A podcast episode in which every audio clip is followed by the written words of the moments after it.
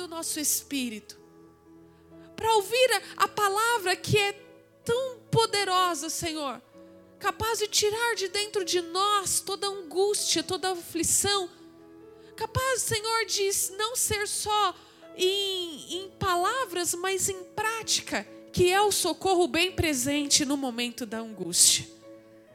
E nós precisamos estar com o nosso coração aberto para poder permitir que essa espada vá cortando, Senhor, todas as, as, todas as máscaras, todos os muros que vêm se levantando, que essa espada, Senhor, vem cortando todas as capas que se levantam para muitas vezes nos blindar contra a própria palavra de Deus.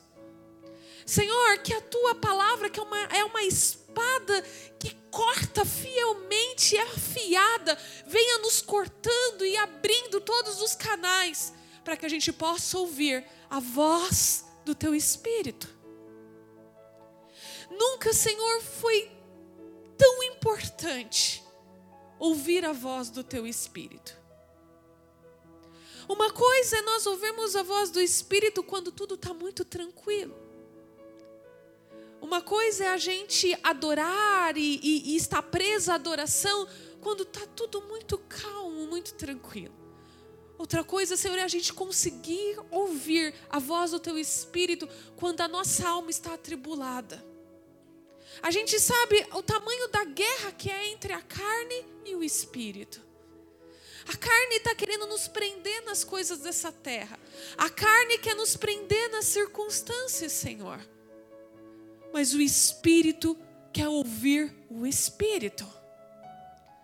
Então, em nome de Jesus, Pai, eu peço que a tua palavra, que é uma espada afiada, venha cortando, para que a gente possa ouvir a voz do teu espírito.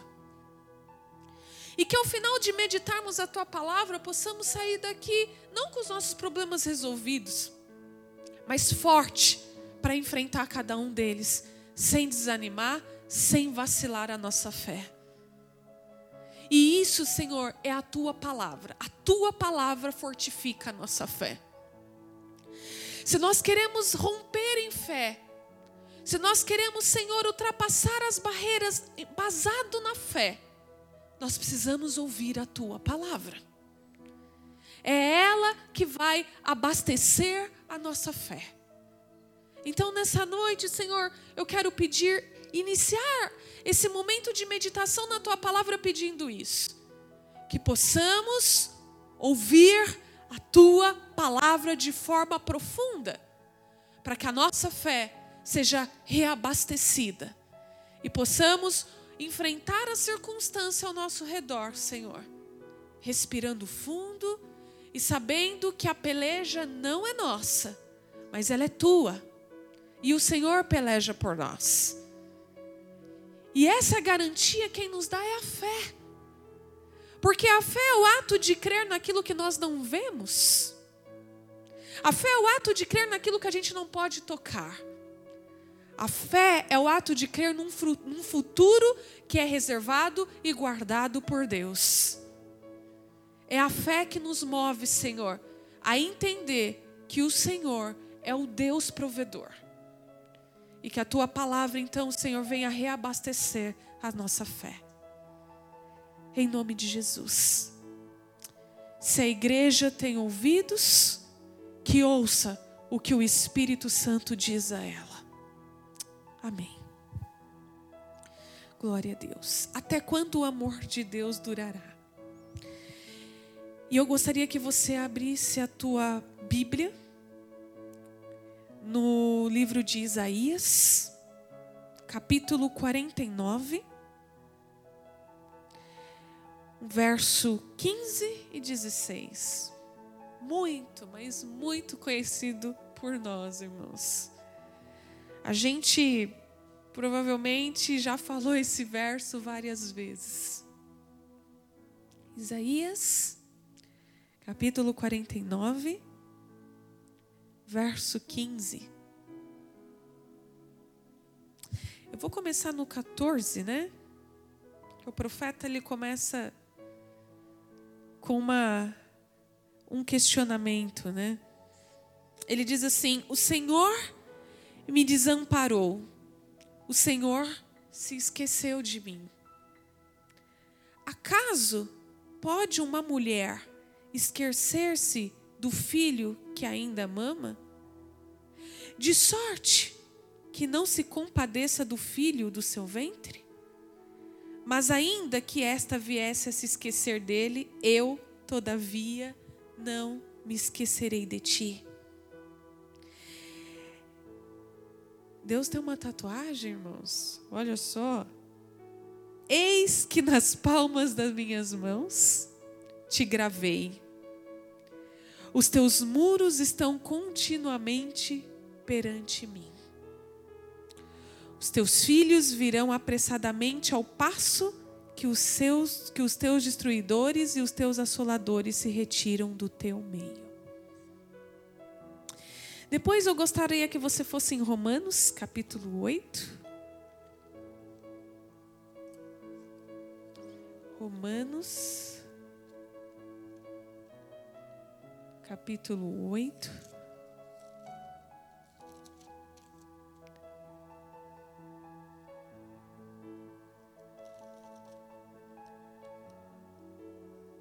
Verso 38, também muito conhecido por nós. Diz assim: Porque eu estou bem certo de que nem a morte, nem a vida, nem os anjos, nem os principados, nem as coisas do presente, nem do porvir, nem os poderes, nem a altura, nem a profundidade, nem qualquer outra criatura poderá separar-nos do amor de Deus que está em Cristo Jesus, nosso Senhor dois versos que se encontram, irmãos. Isaías 49, verso 15 e Romanos 8, 38. E eu começo contando aqui uma historinha que muito bem ilustrada pelo autor Max Lucado, que ele diz assim: Você vendo uma criança, uma criança pequenininha, dos seus quatro aninhos sendo espancada e violentada na sua frente. E você olha aquela criança sendo de uma forma tão, tão cruel, sem poder se defender, e ela sendo espancada, violentada. O que, que você faz? A nossa primeira reação quando você vê um, uma criança, irmãos, é você já se compadecer, né? Você olha o rostinho de uma criança e você olha aquele rostinho angelical, aquele rosto assim de pureza. A primeira coisa que a gente tem vontade é, é agarrar a criança, é apertar a criança, é proteger a criança. Você vê que interessante, irmãos, que esse vírus, né? Ele tem atacado muito pouco as crianças, né? A gente quase não escuta dizer que uma criança está com Covid. Esses dias eu vi que uma criança recém-nascida, ela pegou o Covid e conseguiu se recuperar antes da própria mãe. Então a gente quando vê a criança, a gente vê o símbolo de pureza. E você vê uma criança sendo violentada, o que, que você vai fazer? Você vai querer defender essa criança, né? Você vai querer se colocar na frente dela, você vai querer pegar aquela criança e falar: não, ninguém vai mais atacar essa criança. E aí você pega aquela criança toda machucada, toda ferida, porque foi violentada, foi espancada. E você pega essa criança, leva para o hospital, você paga todas as despesas do hospital, você pede para que os médicos curem, para que os médicos salvem essa criança. E aí você descobre que essa criança é órfã, que essa criança não tem pai e não tem mãe. E aí você pensa assim: você deu quase a tua vida, você entrou no meio de um monte de malfeitores para salvar essa criança. Você leva essa criança para um hospital, você cuida, você dorme no hospital sem saber quem é, sem saber de onde veio. Simplesmente porque o teu coração foi arrebatado de olhar aquela criança sendo judiada, maltratada. E aí você descobre que essa criança não tem ninguém por ela. O que, que você faria, irmãos? acho que muitos de nós ia correr na justiça e falar: não, eu quero ser o pai e a mãe dessa criança. Eu salvei ela, eu dei minha vida por ela, eu dormi no hospital, eu paguei todas as despesas. Eu não vou permitir mais que essa criança seja lançada no mundo para que ela seja maltratada. Às vezes o meu esposo fala assim: Nossa, se aparecesse uma criança para mim, de repente assim, eu não pensaria duas vezes em adotar. Porque a gente pega é uma. É, é, é, eu acho que você, quando eu vejo pais até que não podem ter filhos, irmãos, mas que adotam filhos, às vezes o amor é, é tão profundo e tão forte quanto um pai de sangue. E aí você pega aquela criança e você adota ela. E aí você começa a ensinar todo, tudo que você conhece, tudo que você recebeu na vida de bom, você começa a ensinar essa criança, você começa a mostrar para ela um caminho, e você vai vendo essa criança crescendo, crescendo, e daqui a pouco essa criança tomando o rumo da sua própria vida. E aí, uma certa vez, essa criança que já não é tão criança assim, ela passa por uma situação muito difícil na vida dela. E você, como um pai adotivo, você vai visitar o teu filho e você percebe que tem algo que não está legal. E aí você fala assim para o seu filho: Olha, hoje eu vou passar a noite aqui com você. E o seu filho adulto, não pai, pode ficar tranquilo, eu vou superar isso. Não, filho, mas hoje eu vou ficar aqui do teu lado. E aí você fica lá, e durante a noite, seu filho já lá com seus trinta e poucos anos, você vai na porta do quarto dele e dá uma olhadinha como se ele tivesse cinco. Se está realmente tudo bem com ele. E aí você observa que o teu filho está chorando. E aí o teu filho diz assim para você: Por que, pai? Por que isso aconteceu comigo? Porque eu estou me sentindo desamparado, porque eu estou me sentindo tão perdido. E aí esse pai adotivo vira para ele e fala assim: Por que você está se sentindo desamparado? Desamparado você estava quando eu te encontrei, aos cinco anos de idade, espancado e violentado. Mas a partir daquele momento eu te adotei. E a partir daquele momento você não estava mais sozinho. E eu estou aqui. Mesmo você sendo adulto, mesmo você sabendo como você bate no peito e diz eu sei das coisas da vida, mesmo você batendo no peito e dizendo eu sei dar conta da minha vida, mesmo você batendo no peito e dizendo eu sei andar com as minhas próprias pernas, eu sempre estive aqui. E esse pai adotivo vira para o seu filho e fala assim: Eu não te ensinei a caminhar, a dar os passos na vida para você cair. Nenhum pai ensina o teu filho a andar para que ele caia, irmãos. E esse pai adotivo diz para o seu filho: Eu te ensinei a caminhar e a andar na vida olhando para frente. Eu não te ensinei a caminhar para você cair. Levanta porque o teu pai está aqui.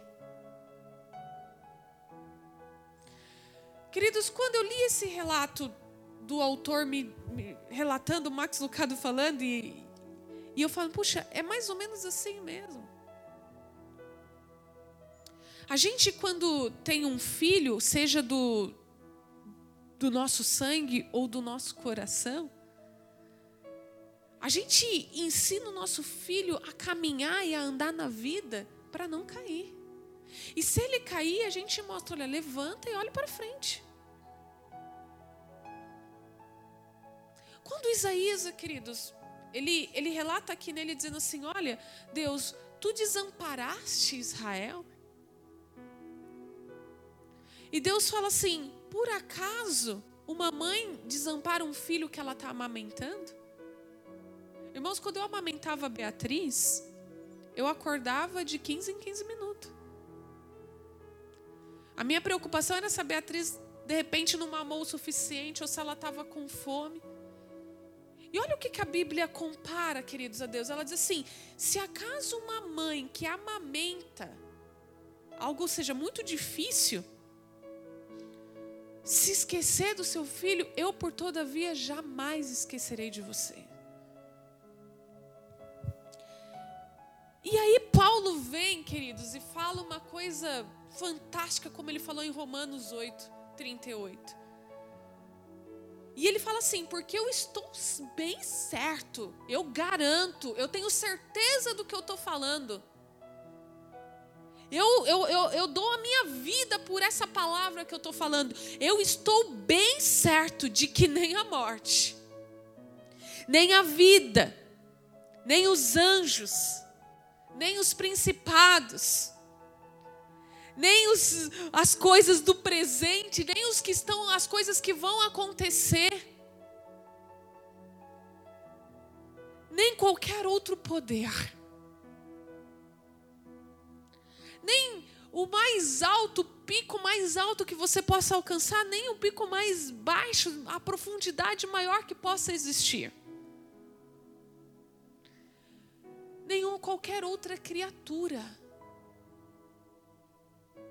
ou seja, nem o meu irmão do lado, nem o ímpio, nem o insensato, nem o ateu, nem um budista, nem um, um espírita, nada. Nada, nada, nada poderá nos separar. Nós, filhos, adotivos do amor do Pai. E sabe, irmãos, quando a gente vê essa profundidade da palavra de Deus, e a gente pergunta, puxa, até quando o amor de Deus durará? Enquanto nós formos filhos. Às vezes a gente fala assim, puxa, quando Deus nos enxergou, é mais ou menos como um pai adotivo enxerga essa criança. Nós éramos maltrapilhos, judiados, maltratados. Nós éramos uma criança que só conseguia, às vezes, enxergar o lamaçal do pecado. Nós éramos violentados pelo pecado, violentados pelo mal. E Ele olhou para nós e se apaixonou. E aí, às vezes, a gente se para, irmãos, e a gente fica se questionando com tantas coisas, se apegando às coisas tão pequenas. E a gente começa a querer medir o amor de Deus como a gente se mede a quantidade de gramas de farinha que a gente joga numa receita a gente começa a querer achar uma forma de medir o amor de Deus pela humanidade. E é isso, queridos, que frustra Satanás. É isso que acaba com Satanás, é isso que judia Satanás, é isso que deixa ele furioso, é isso que maltrata ele. Porque ele era o querubim mais lindo, dos mais lindos no céu. E assim como nós seremos seres humanos, os anjos, os arcanjos, querubins têm livre-arbítrio, porque só quem tem liberdade pode adorar a Deus. Porque senão não era uma adoração. Se Deus tivesse criado os anjos e os colocasse obrigados a adorá-lo, não era uma adoração. Mas Deus diz que se há algo em comum entre nós e as criaturas celestiais é o livre-arbítrio. Nós temos o livre-arbítrio de querer ou não adorar a Deus. E Satanás era um dos querubins mais lindos. E usurpou o lugar de Deus. E o que judia dele é saber que nós, sujos, respingados, violentados, maltratados pelo pecado, fomos capazes de chamar a atenção de um ser extraordinário como Deus. para Satanás isso é, é inadmissível, irmãos.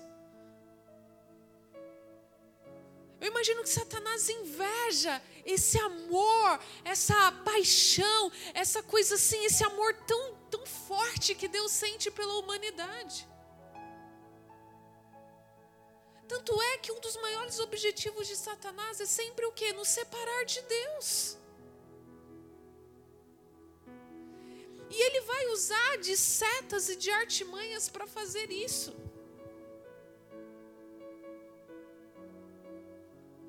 E é por isso que muitas vezes a gente se pega, queridos, como Isaías estava lá falando, dizendo para Deus: por que me desamparou? Por que esqueceu de mim? E sabe qual é o problema, irmãos? Que muitas vezes a gente se perde e começa a colocar durabilidade no amor de Deus. É quando a gente deixa de estar focado nas coisas do alto. Porque quanto mais focados estivermos nas coisas lá do alto, mais inspirados estaremos aqui na terra. Quanto mais focado a gente estiver nas coisas lá de cima, mais inspirados a gente está aqui.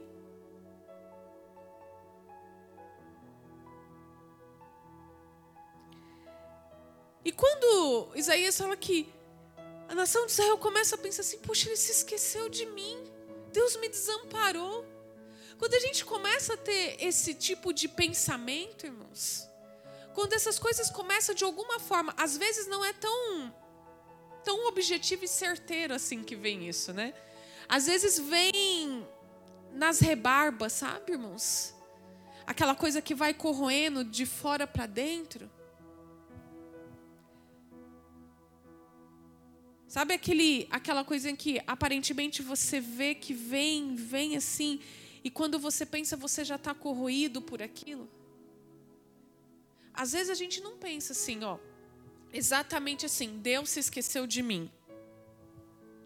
Às vezes não é exatamente tão objetivo assim. Mas olha só como a gente começa a colocar o amor de Deus durável, irmãos. Quando a gente começa a colocar durabilidade no amor de Deus. É quando a gente começa a perder a vontade de louvá-lo. Quando a gente já não tem mais tanto ânimo de buscar a palavra dele. Quando a gente já não sente mais aquela aquela sensação gostosa no coração de dizer assim: "Poxa, eu vou lá louvar a Deus, eu vou para a casa do Senhor". Quando eu não tenho mais aquela expectativa de fazer as coisas de Deus, que é voltado para o Senhor, quando eu não tenho mais aquela pegada, aquela vontade de pregar as boas novas. De alguma forma, querido, isso é sinal que nós estamos colocando vencimento para o amor de Deus. Porque quando nós temos noção de que esse amor é como Isaías falou, ainda que uma mãe que amamenta um filho, coisa difícil de acontecer, abandone, eu jamais abandonarei você. Quando a gente consegue entender que isso, que eu estou certo, muito certo, que nem a morte, nem a vida, nem as circunstâncias, nem minha família, nem os seres humanos maldosos que me rodeiam, nem o meu trabalho, nem o que está acontecendo, nem o que vai acontecer, nada pode me separar desse amor. Quando a gente tem a convicção disso, a certeza certeira mesmo, fala assim, não, eu, eu entendo isso. A gente fica apaixonado por Deus. E aí, irmãos, a gente começa a saber exatamente como a gente lidar com as circunstâncias que nos rodeiam. A gente entende exatamente o que o salmista diz: o choro pode durar uma noite, mas a alegria vem pelo amanhã. Porque a gente está muito certo. E isso é porque a gente entende que o amor de Deus não tem vencimento, não tem uma, uma duração. Quando a gente deixa, quando a gente começa que essas rebarbas na nossa vida vêm, sabe, irmãos, que a gente vai ficando. Aí a gente fala assim: ah, o crente chato. Não é o crente chato, é o crente, queridos, que começou a dar vencimento por o amor de Deus. Você pode perceber, irmãos, quando o ser humano começa a medir e dá a sua medida para o amor de Deus, é quando ele deixa de amar o teu próximo como a si mesmo. quando ele não consegue mais suportar as fraquezas do teu próximo. Quando ele, ele já não consegue mais entender o que é igreja, ele já não sente mais vontade de estar junto, ele já não tem mais aquela, aquela vontade de se alegrar quando alguém, por exemplo, vai se batizar, a alegria de quando ele vai para a igreja porque é a ceia do Senhor e eu preciso me preparar, a vontade de orar, a vontade de jejuar. Isso significa, queridos, que nós estamos já dando e querendo medir o amor de Deus. E isso é tão perigoso, irmãos, porque às vezes a gente entra com certos disfarces ou álibis. Eu, talvez nem seria disfarce, mas álibis. Quando eu começo a dizer que eu creio em Deus. Eu conheço a Bíblia, eu conheço o Deus de Israel. Quando a gente começa a querer pegar a Bíblia e trazer ela para a nossa esfera,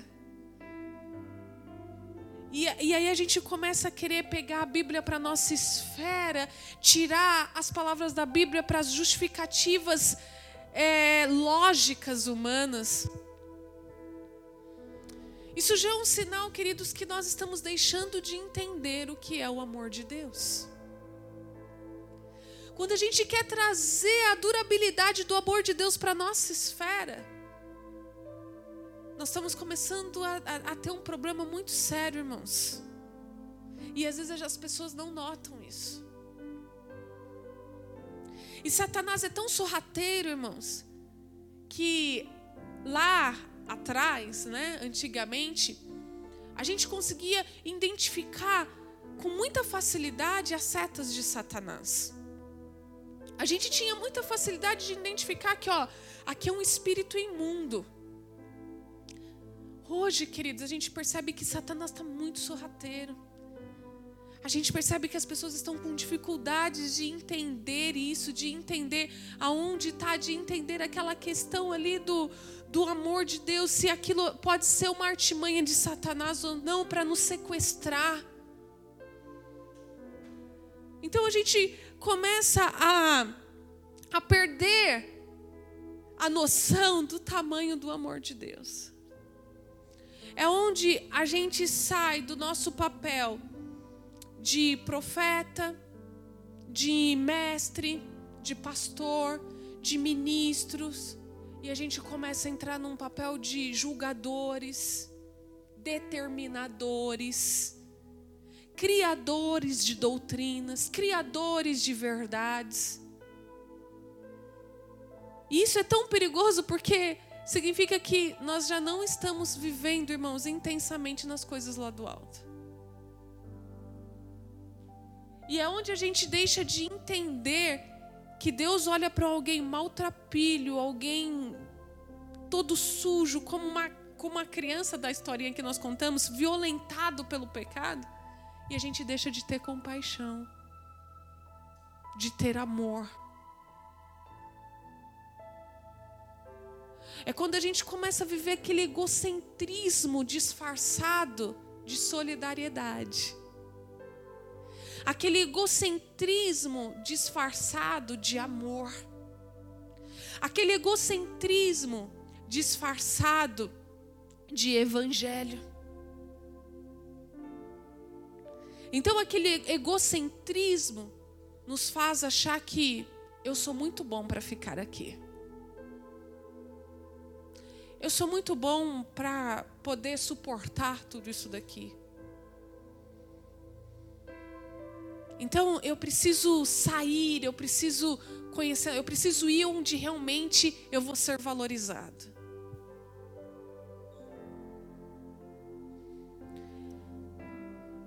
Queridos, a gente precisa tomar muito cuidado com o que, que a gente está identificando de, de amor.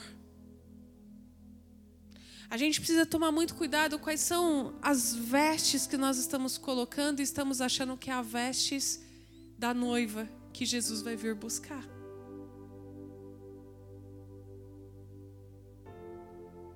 Para mim entender isso que Paulo diz aqui, em todas essas coisas, porém, somos mais que vencedores por meio daquele que nos amou. O temor de falar isso aqui, irmãos, será que nós estamos realmente certos que a morte não pode nos separar do amor de Deus?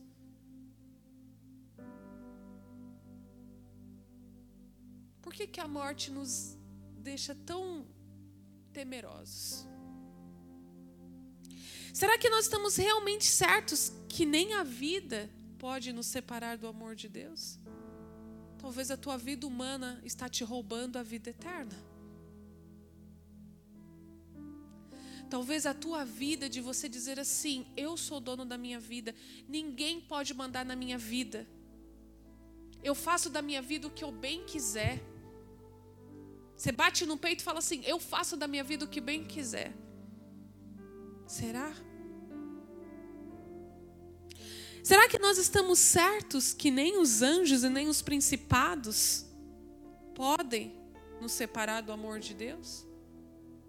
Tem muitas pessoas que se denominam anjos de Deus que estão te separando do amor de Deus.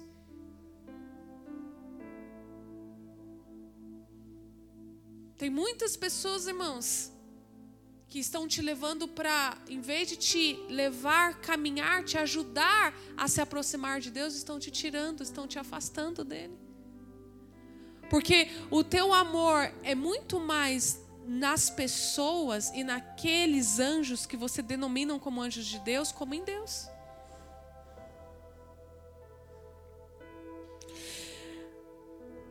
Nem as coisas do presente, será que as coisas do presente, irmãos, não tem o poder de nos separar do amor de Deus?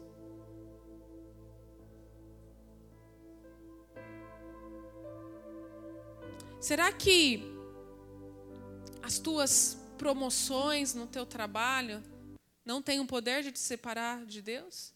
Será que o teu relacionamento que você está vivendo não tem o poder de te separar do amor de Deus? Será que as tuas amizades do presente não têm o poder para te separar do amor de Deus? Será que realmente eu estou certo que nem o que há por vir pode me separar do amor de Deus?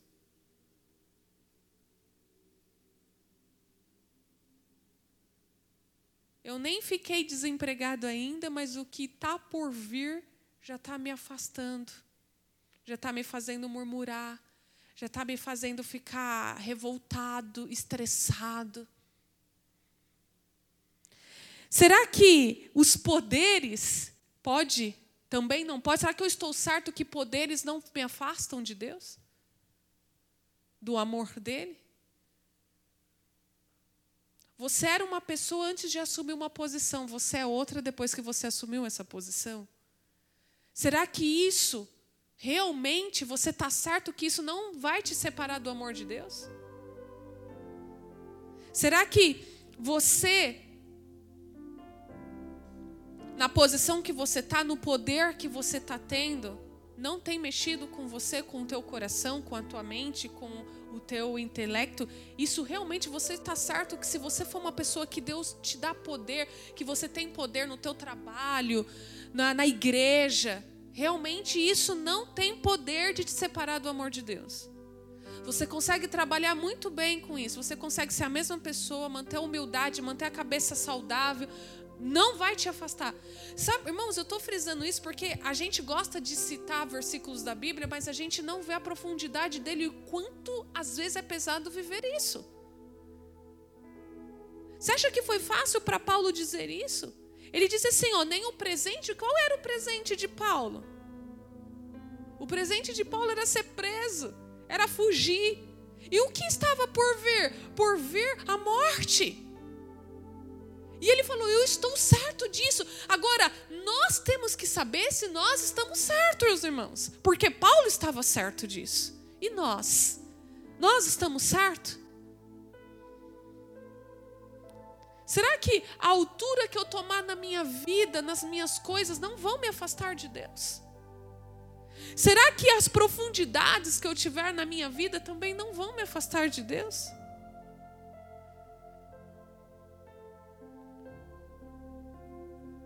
A gente só consegue, irmãos, entender isso quanto mais focado nós estivermos nas coisas lá do alto.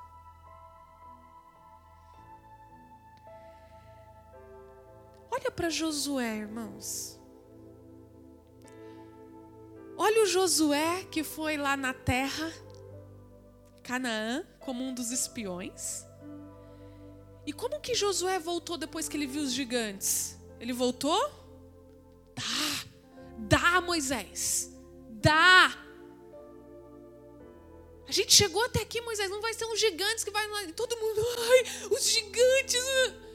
Josué e Caleb falou: não, dá. Olha esse Josué, irmãos. É um Josué firmeza, um Josué que não, tá certo, ele estava conectado com, a, com Canaã. Vai dar, Moisés, vai dar. Agora vamos lá para o Josué pós-morte de Moisés. Deus, eu não vou conseguir. Senhor, eu não vou conseguir. Moisés era Moisés. Moisés era Moisés. Moisés tinha uma conexão que talvez eu nunca vou conseguir ter com você, com o Senhor. Como que eu vou levar esse povo para Canaã? Irmãos, olha como nós somos. Josué foi aquele, querido, que veio lá e falou assim: ah, o gigante é grande, mas dá. É o mesmo Josué que fala: Deus. E o que, que Deus disse para Josué? Josué, não desanime. Eu estou com você por onde quer que tu andares.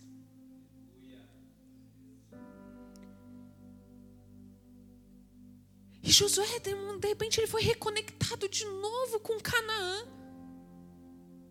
Mas por que, que ele teve? E nós passamos por situações assim, irmãos. Talvez você está aí está dizendo, pastor. De repente, há um ano atrás você olhava para a sua circunstância e você batia no peito e dá, eu vou em nome do Senhor dos Exércitos, dá. E de repente hoje você está coado. Você está se sentindo assim, pequeno, sabe? Então, queridos, por isso que nós temos que estar conectados com as coisas lá do alto. Por isso que é importante a gente estar tá na palavra de Deus, por isso que é importante a gente estar tá assim. Às vezes, irmãos, por esses dias mesmo, tem dias que eu acordo meio que, nossa Senhor. E me cobrando, Deus, será que eu vou conseguir, Pai? Será que. Aí, queridos, você passa às vezes com a alma atribulada. Aí o teu espírito começa a lembrar você de algumas coisas, sabe, irmãos? Coisas, experiências que você vive com Deus. E aí você começa a se reconectar com as coisas lá do alto, e aí aquilo vem te dar uma força. Te fala, não, vai dar. Irmãos, eu não sei como é a morte, mas eu acho que quando a pessoa sente que está perto de morrer, eu imagino que deve vir essa angústia, essa tribulação na alma da pessoa.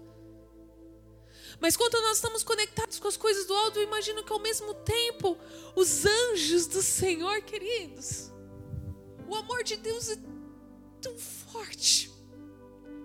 Que quando nós estamos conectados com as coisas lá do alto, a gente entende exatamente aquilo. É como se aquilo se personificasse para nós quando ele fala: Eu dou ordem aos meus anjos ao seu favor.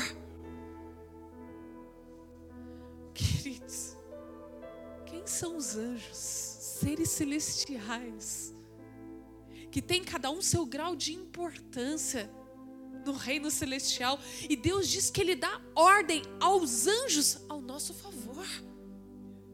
Quando nós estamos conectados com as coisas lá do alto, a gente começa a ser tomado, porque mensurar a gente não consegue, mas a gente começa a ser tomado por esse amor de Deus.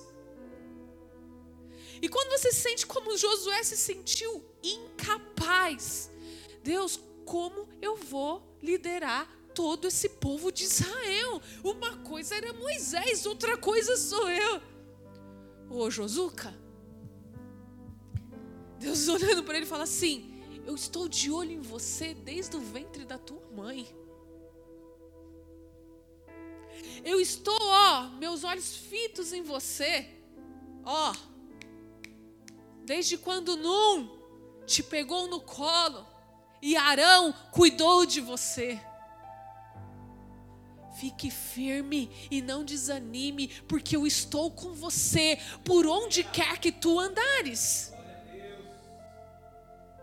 Então Josué, irmãos, rapidamente se reanime e fala: vou, eu vou, porque Ele está comigo.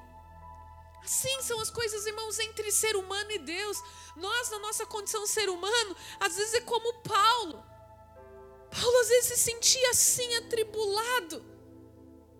Mas quando ele falou aqui, eu estou bem certo de que nada, nada, mas nada, nenhuma figura, nada vai me separar do amor de Deus. E ele falou isso com tanta certeza porque Paulo, irmãos, já estava no estágio de que ele estava coligado com as coisas do alto. Então, quando você está se sentindo assim, queridos, Comece a se, se religar, né? se reconectar com as coisas lá do alto. Quanto mais você tiver lá, mais inspirado você vai estar aqui na terra. E você sabe o que é viver inspirado, irmãos? É às vezes acordar para baixo, é às vezes acordar meio borocochô. Mas durante o dia, uma coisa que você não sabe de onde vem, te levanta, levanta a tua cabeça e fala: olha para frente, olha para frente, porque o teu alvo sou eu. Olha para frente, siga e vai, continua. É como se uma coisa viesse e te empurrasse. Vai dar certo, e você entende isso dentro, vai dar certo. Porque tudo isso daqui é muito pequeno e passageiro para o que eu tenho para viver. Então, às vezes, irmãos, a gente está como Josué lá espião. Como Josué que veio batendo, dá Moisés, dá Moisés. E às vezes a gente está como aquele Josué meio assustado, meio e agora? Só que o que há em comum nos dois momentos de Josué, irmãos, é ele reconhecer a voz de Deus. E ele está certo de que realmente Deus está com ele. Nós vamos enfrentar momentos como esse, que a gente olha para o gigante e fala: pode vir, filho, pode vir, que ó, eu vou para cima de você. E vai estar momentos que nós vamos estar um pouco amedrontados. Mas o que nos faz comum nas duas situações, de erguer e falar: não, eu vou, porque a minha fé vai me mover, porque eu creio em Deus, porque vai dar certo é você estar conectado com as coisas lá do alto. Então, irmãos, antes da gente dizer isso, a gente realmente precisa fazer como Paulo falou: eu estou bem certo de que nada pode me separar do amor de Deus. Quando você começa a a sua mente, a sua alma começa, você começa a perceber que ela quer mensurar o amor de Deus, dá vencimento e durabilidade, queridos, corre. Corre. Corre para os pés dele, corre para corre se reconectar com Deus, porque realmente está no caminho errado. E não esqueça disso, queridos. Satanás é sorrateiro. Sorrateiro, irmãos. Ele não brinca. E não pense em você que ele vai vir te mostrando a cara dele. Porque ele se transforma em anjo de luz, se necessário, para te convencer do contrário. Então, irmãos, é tempo de, de nós montarmos vigia, sabe, irmãos? E vigia não da vida dos outros, vigia em nós subir no topo do teu coração e começar a olhar para baixo assim: opa, tem alguma coisa errada aqui.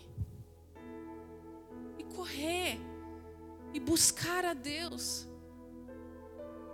Irmãos, o dia que a gente deixa de se apaixonar pela palavra de Deus, a gente começou a dar durabilidade para o amor dele. O dia que a gente já não, não se empolga mais com a palavra de Deus, irmãos, tem alguma coisa errada. O dia que a gente começa a pegar a palavra de Deus e trazer para a nossa esfera, queridos, e querer começar a, a usar a palavra de Deus na nossa esfera para justificar as nossas fraquezas, tem alguma coisa errada aí, querido.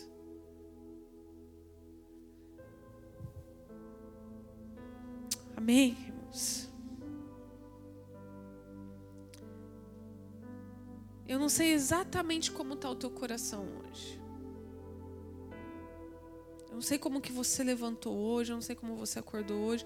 Eu não sei como está o nível da tua mente, o quanto ela está cansada. Eu, eu, não, eu não te conheço, irmãos, mas Deus te conhece. Ele é o Deus que sonda o teu coração. E Ele sabe exatamente como Ele está hoje. E se o teu coração está atribulado, irmãos, se o teu coração está esquisito, estranho, quando o nosso coração está estranho, esquisito, irmãos, a gente começa a ver as coisas de forma esquisita. Quando a gente está meio que, sabe, queridos, quando está aquela coisa que meio, que, sabe, embaçado, aquela coisa meio estranha, tudo a gente começa a enxergar meio estranho, irmãos. Eu já não, não, enxergo mais a ceia da mesma forma, eu já não enxergo a congregação da mesma forma, eu já não enxergo o, o carinho dos irmãos da mesma forma, eu já não enxergo o batismo da mesma forma.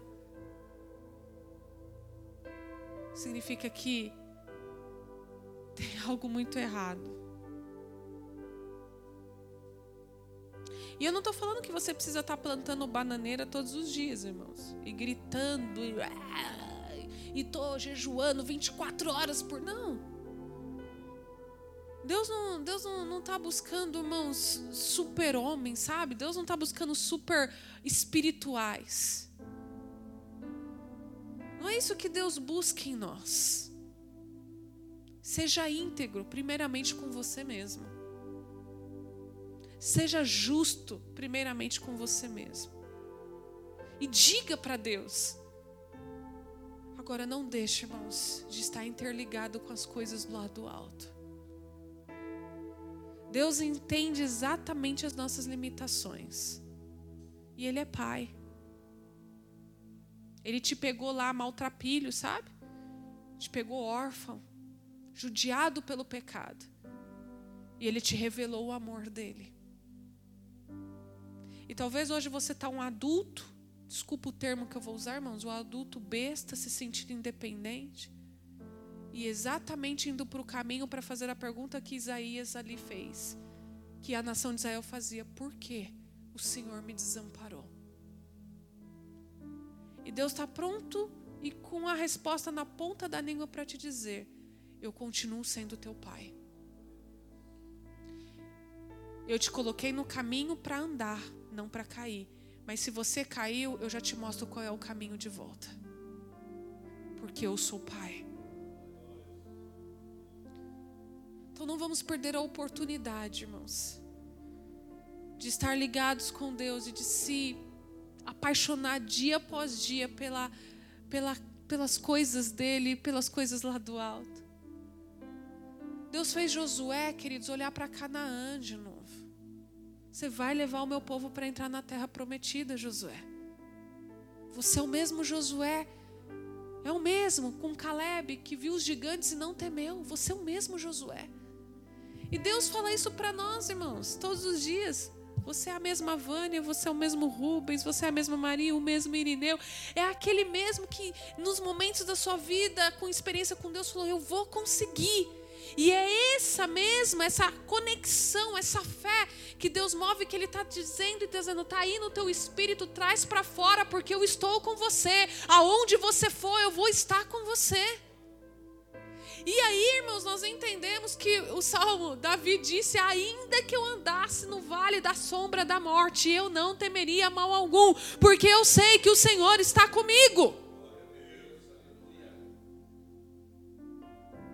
Então a gente tem que parar, às vezes, de ser um adulto besta, irmãos, de achar que nós somos independentes, eu mando na minha vida, eu faço com a minha vida o que eu bem quiser, o que eu bem entender. Nós não somos. Nós somos dependentes de Deus.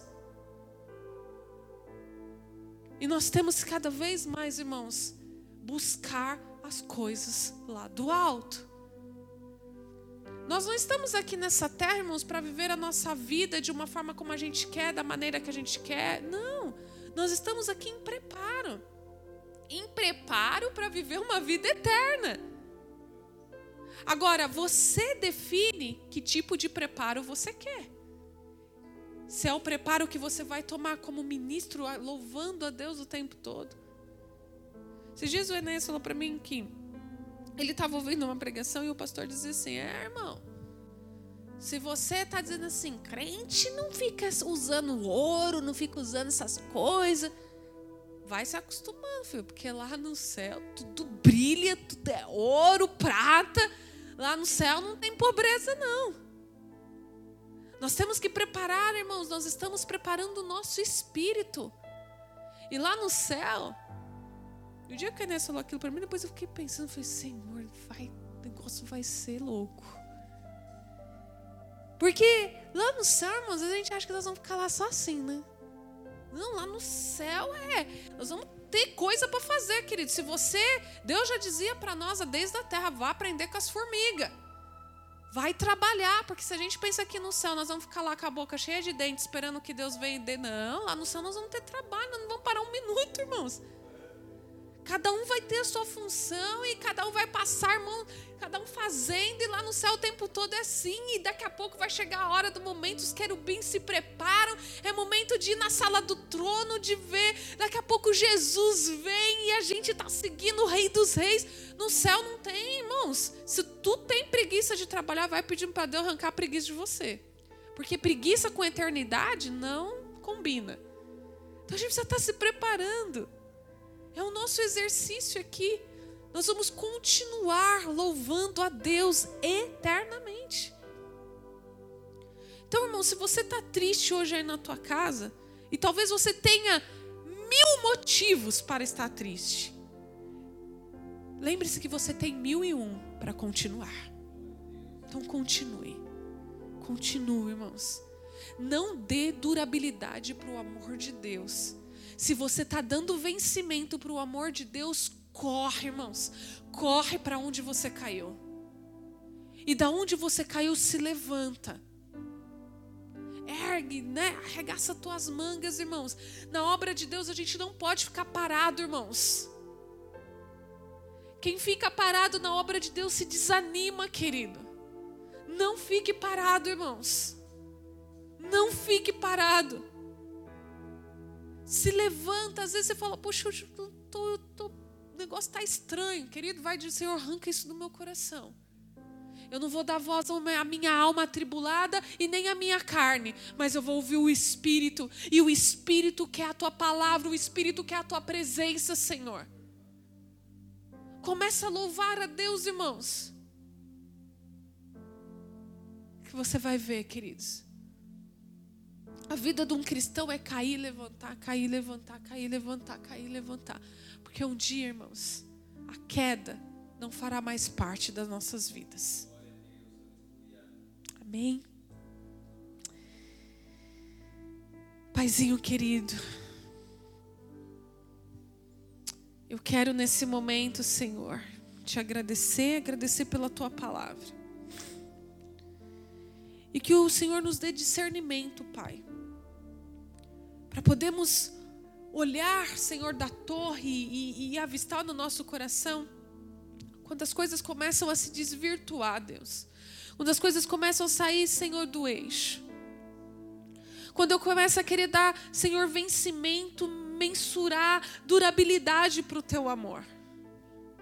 Eu quero poder, Senhor, na minha vida, ter a plena certeza que Paulo teve quando ele disse, Deus, que nada, Senhor, nada, mas nada pode nos separar do teu amor. E eu, Senhor, eu quero ter essa certeza que Paulo teve, Paizinho amado. E às vezes, Senhor, nós falamos da boca para fora, mas às vezes os nossos corações estão entrelaçados entrelaçados com coisas, Senhor, que às vezes estão sendo capazes de nos afastar do teu amor. Às vezes, Senhor, uma falta de perdão, uma amargura, Às vezes, Paizinho querido, um momento de raiva. Às vezes, Senhor, um, algum ponto da nossa vida que a gente caiu. Às vezes, Senhor, algo na minha vida que subiu na cabeça, Senhor, me fez esquecer disso. Às vezes, Paizinho amado, o meu orgulho, a minha soberba, a minha falta de bondade, de benignidade, Senhor, estão sendo capazes de tirar e de me afastar do teu amor. E aí, Senhor, nós caminhamos, Senhor, para as rebarbas e chegamos a pensar até se realmente, Senhor, existe amor tão grande como o seu. Pai, é momento que nós estamos passando de vigia, de nos atentarmos, Pai. Ninguém sabe a hora que vai ser chamado a se apresentar diante de Ti. E nós queremos, Senhor, todos nós queremos ouvir de Ti, bem-aventurado és Tu. Só que muitas vezes nós não queremos pagar o preço para ouvir isso. Paizinho amado, nós estamos vivendo coisas presentes e hoje talvez o presente parece ser angustiador, mas vai passar e vai vir dias de alegria e vai vir dias de luta e dias de alegria. A nossa vida aqui é assim. Só que nós precisamos estar muito certos, Senhor, quando a gente diz que nada pode nos separar, nos separar do teu amor. Isso é uma conquista diária. É um pouquinho de azeite diário que a gente vai acumulando na nossa lamparina para manter ela acesa. E às vezes esse azeite, Pai, é o que a gente faz, é, é buscar a tua palavra, um pouquinho de azeite hoje. É exercer o amor ao próximo, é um pouquinho de azeite mais. É fazer a tua obra com zelo, é mais um pouquinho de azeite. É a oração constante, Senhor, é mais um pouquinho de azeite. É o jejum, é mais um pouquinho de azeite. É ser justo e íntegro nessa terra, é um pouquinho mais de azeite. É confessar Jesus dia após dia, um pouco mais de azeite. É aprender a perdoar aqueles que estão nos devendo, Senhor. É um pouquinho mais de azeite na lamparina é agir com bondade, Senhor, e retribuir com bondade aqueles que nos trataram de forma, Senhor, má, de forma maldosa. É um pouquinho mais de azeite na lamparina. É exercer a nossa fé no momento difícil, de crer nas coisas que não se vê. É eu estar colocando mais um pouquinho de azeite na lamparina. É eu, Senhor Jesus, pregar as boas novas a toda criatura, Senhor, é colocar um pouco mais de azeite na lamparina. É eu, Senhor Jesus, cumprir e obedecer a Ti, a Tua palavra, sendo fiel, Senhor, na Tua casa, na minha oferta, nos meus dízimos. É um pouquinho mais de azeite na lamparina. É eu deixar, Senhor, de ser maledicente, de parar de murmurar. É um pouquinho mais de azeite na lamparina. Senhor, acumular o azeite na lamparina como uma virgem prudente é fazer um pouquinho todos os dias, é se arrepender é levantar da onde eu caí, começar de novo e te buscar, e estar talvez te buscando, Senhor, e dizendo e te pedindo perdão pelos nossos pecados. É aprender a olhar para o meu irmão e ver, Senhor, que eu posso suportar a fraqueza dele. Tudo isso, Senhor, eu estou colocando azeite, Senhor, na lamparina. Mas quando eu deixo de fazer o contrário, Senhor, eu estou baixando o azeite. Às vezes eu acho que eu sou um mega espiritual, mas não exerço amor ao próximo. Tem menos azeite na lamparina, eu não estou pronto. Às vezes eu sou aquele cara que estou orando e oro, e oro, e oro, e oro. Mas na primeira oportunidade de perdoar o meu dever, aquele que está me devendo, eu não perdoo. Eu baixei o azeite na lamparina, Senhor. Eu estou mensurando o teu amor. Quando eu deixo de exercer a tua palavra, eu estou dando durabilidade, Senhor, para o teu amor. Quando eu deixo de valorizar, Senhor, as tuas coisas, eu estou querendo mensurar o teu amor, eu estou menosprezando o teu amor, Senhor. Pai, por tudo que nós estamos passando por esses dias, talvez esse momento é o momento de nós colocarmos um pouco mais de fé na lamparina, exercer a nossa fé. Uma coisa é certa, Senhor. Todos os dias a gente tem que tentar, Senhor, ir lá e colocar nem que seja uma gota a mais desse azeite na lamparina. Porque é sinal que a gente deu um passinho, mesmo que pequeno, nos mostrando estar nos preparando para quando sermos chamados. Quando eu dou um passo para trás, Senhor, eu corro um risco muito sério do noivo chegar e o azeite na minha lamparina não ser o suficiente para deixá-la acesa. Que a gente possa meditar na tua palavra, Senhor. E que a gente realmente possa estar certo que nada pode nos separar do amor de Deus. E essa certeza não é o pastor que nos dá, não é o presbítero, não é o diácono, não é o irmão, não é o meu cônjuge. Essa certeza é nós. Só nós podemos ter essa certeza.